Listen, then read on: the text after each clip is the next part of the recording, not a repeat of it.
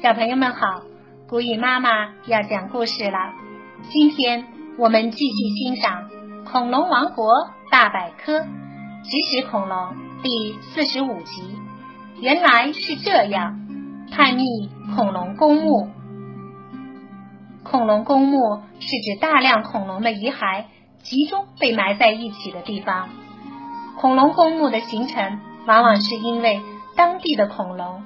生前突然遭遇某些自然灾害，致使大量的恐龙被迅速埋葬。因为尸骨被掩埋的很迅速，所以公墓中常会留存比较完整的化石，非常有研究价值。然而，恐龙公墓的数量非常少，所以一旦被发现，就能立刻成为轰动一时的新闻。加拿大阿尔伯塔尖角龙群葬墓。阿尔伯塔被誉为恐龙之乡，在八千万年前，生活在这里的一大群尖角龙，角龙的一种，为了寻找新的食物资源，正集体向远方迁徙。可是，在他们过河的时候，突然遭遇山洪爆发。尖角龙惊恐万状，乱了分寸，许多恐龙被踩死，尸体很快被泥沙覆盖，经千百万年后变成了化石。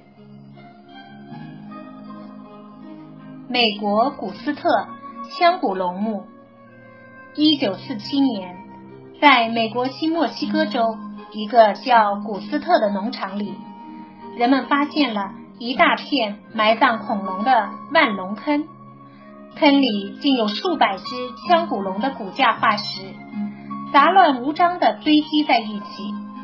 显然，这是一个庞大的腔骨龙群体。因为这些恐龙既有年长的恐龙，也有年幼的恐龙，它们是同时被埋葬在这里的。所以说。他们生前一定是发生了某种突发性的灾难。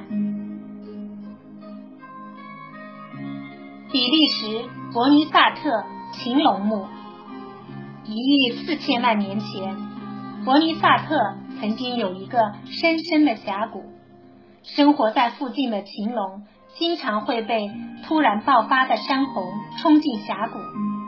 经过漫长的地质变化之后。这些禽龙就变成了化石。时间转眼到了一八七七年，在这里工作的矿工无意中发现了这些禽龙化石。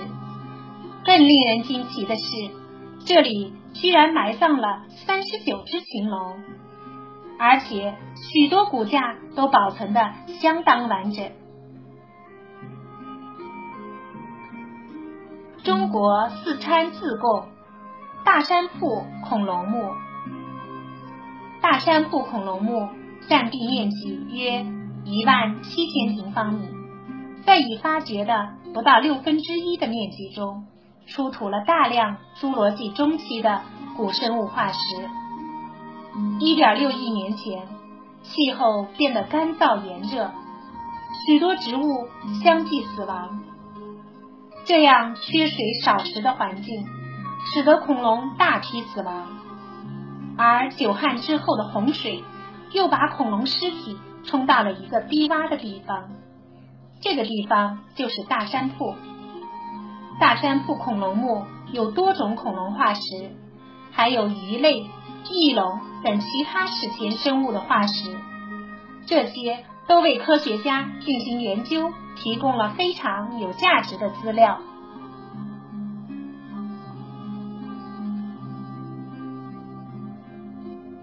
小朋友们，到今天为止，《恐龙王国大百科》就已经全部播讲完毕了。谢谢小朋友喜欢古雨妈妈讲的故事，让我们下次再见吧。